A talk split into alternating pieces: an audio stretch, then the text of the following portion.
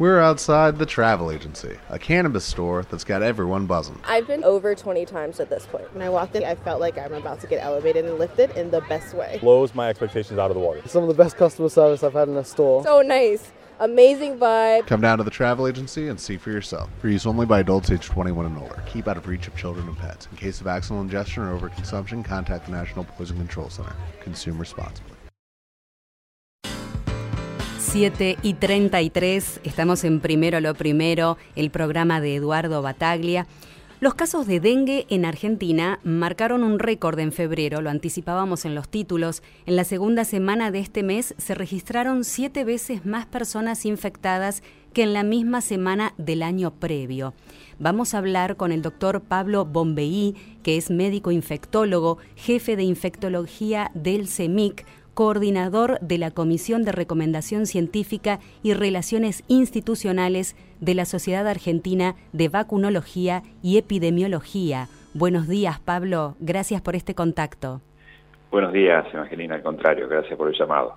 Por favor, vamos a, vamos a tomar este tema con toda la seriedad que se merece. ¿Por qué se produjeron más casos? Bueno, este es un, algo inusual porque normalmente en nuestra región en, particularmente en el área central de Argentina, los brotes ocurrían cada dos o tres años y el último brote lo habíamos tenido el año pasado, así que no era esperado que, estuviéramos eh, en este nivel de casos como comentabas antes eh, en este momento del año. Pero no es un hecho único de Argentina, sino que en toda la región, tanto en Brasil como en Paraguay, eh, en Brasil, por ejemplo, tienen este año un, más de un 200% más de, en relación a los últimos cinco años y en Paraguay un 400, un poco más de un 400% más de los casos. Esto tiene que ver con muchos factores.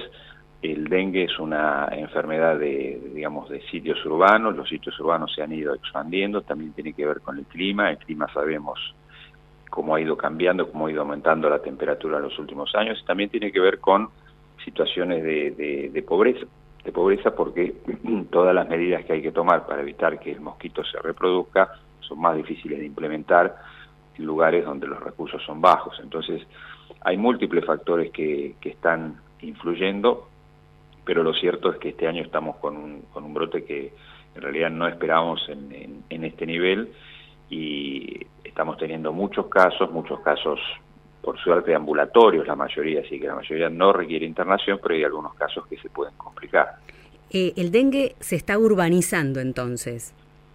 Sí, sí, es, es una enfermedad básicamente de... El mosquito necesita de, para reproducirse de todo lo que nosotros sabemos y escuchamos en la difusión que se hace a través de los medios, de, de elementos de agua estancada, por ejemplo, los lugares donde no hay agua y almacenan agua en distintos recipientes, son eh, sitios que facilitan el, crecimiento de los huevos, después las larvas y el desarrollo del, mosquito adulto.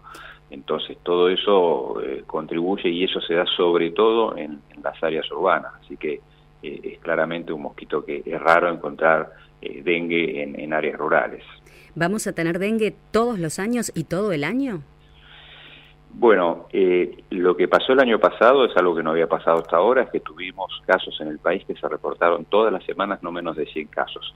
Obviamente que no fue en todo el país, pero en la zona norte, que antes no había en algunos casos de dengue todo el año, lo hubo.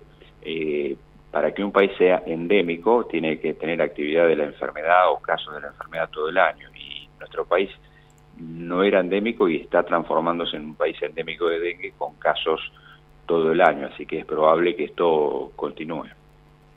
La invasión de mosquitos en el AMBA podría extenderse por varios días más, pero el que no sabe cómo diferencia el mosquito que, que transmite el dengue con el común, el de todos los días.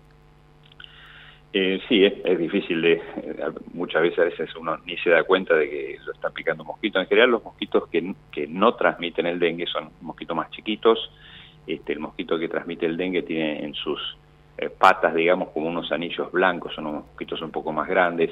Los más frecuentes no son los mosquitos que transmiten el dengue, pero bueno, hay áreas, hay barrios este, o, zonas en donde sí hay más, más mosquitos en general.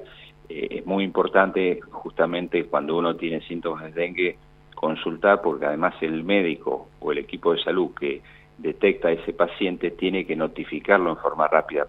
¿Por qué? Porque eh, epidemiología de la jurisdicción que sea, de, o de Gran Buenos Aires o de Capital, de cualquier lugar del país donde, donde esté la persona, tiene que ir y fumigar la zona del domicilio y alrededor del domicilio para eliminar los mosquitos adultos, que son los que al picar a esa persona enferma, después de unos días tienen el virus en sus glándulas salivales capaces de transmitir al picar a otra persona. Entonces, por eso es importante también actuar rápido, consultar rápido y que el equipo de salud notifique rápido y que las autoridades epidemiológicas de salud pública también fumiguen en forma rápida la, la, zona donde está esa persona.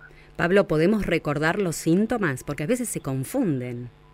Sí, es eh, fiebre alta en general, es, muy importante, la fiebre, eh, dolores muy intensos de los músculos y las articulaciones, de hecho en, Brasil la llaman fiebre quebranta huesos por el dolor mm. intenso que produce. Eh, es decir, esos, esos elementos son muy importantes. También pueden aparecer síntomas digestivos como náuseas, vómitos, eh, dolor de cabeza, dolor detrás de los ojos, eh, puede aparecer un, manchitas en la piel, lo que nosotros llamamos exantema.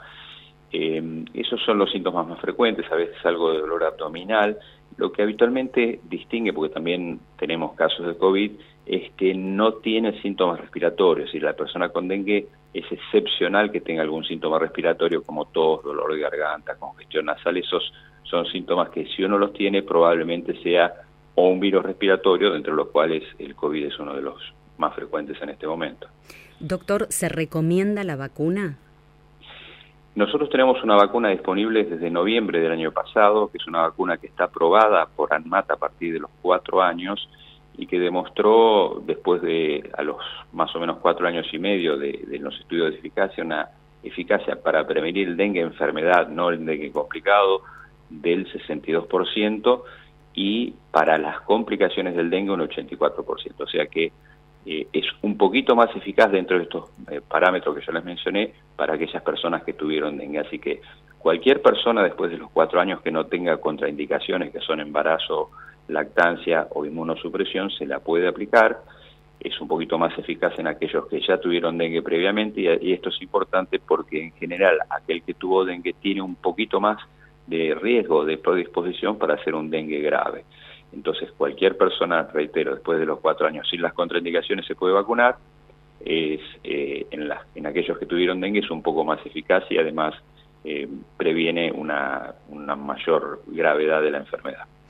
Las autoridades eh, sanitarias dijeron que eh, la situación en Cava es de alto riesgo y que crecen los casos en la provincia de Buenos Aires.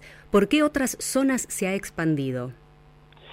Bueno, hoy tenemos casos en, por supuesto, en el noreste de nuestro país, en Misiones, en Formosa, eh, Chaco, Corrientes, después en Salta, también en el centro del país, sobre todo en la provincia de Santa Fe, en Entre Ríos, este, en algunos casos en, Córdoba, también hay casos reportados en, La Pampa, muy poquitos casos en las provincias de Cuyo, que antes no ocurría, y después en, provincia de Buenos Aires, sobre todo básicamente en, el área del conurbano bonaerense. Así que eh, es, una enfermedad que se ha extendido a todo el centro del país este, y que ya pasó el año pasado esto mismo. es muy difícil que llegue a provincias del sur porque no tienen, digamos, el, la temperatura ni, ni, distintas condiciones favorables para el mosquito, pero digamos que hay casos en evaluación en Río Negro, en Neuquén, así que, eh, digamos, sacando las provincias del, del sur, de Chubut y Santa Cruz y Tierra del Fuego, este, nuestro país prácticamente en todas las provincias se han notificado casos. Te puede parecer eh, reiterativo, Pablo, pero necesitamos que nos vuelvas a indicar las recomendaciones. Bueno, las recomendaciones son importantes porque la prevención del dengue eh, tiene varios elementos, eh, pero una de las más importantes, o dos de las más importantes, son evitar que el mosquito se reproduzca. Para esto hay que eh, tener todos los recipientes, vaciarlos frecuentemente. Si uno el recipiente lo necesita, lo vacía, lo limpia, lo cepilla bien y lo vuelve a llenar de agua. Si tiene un tanque de agua, taparlo eh, si tiene una pileta, una piscina, clorarla y si es posible cubrirla con, con una lona.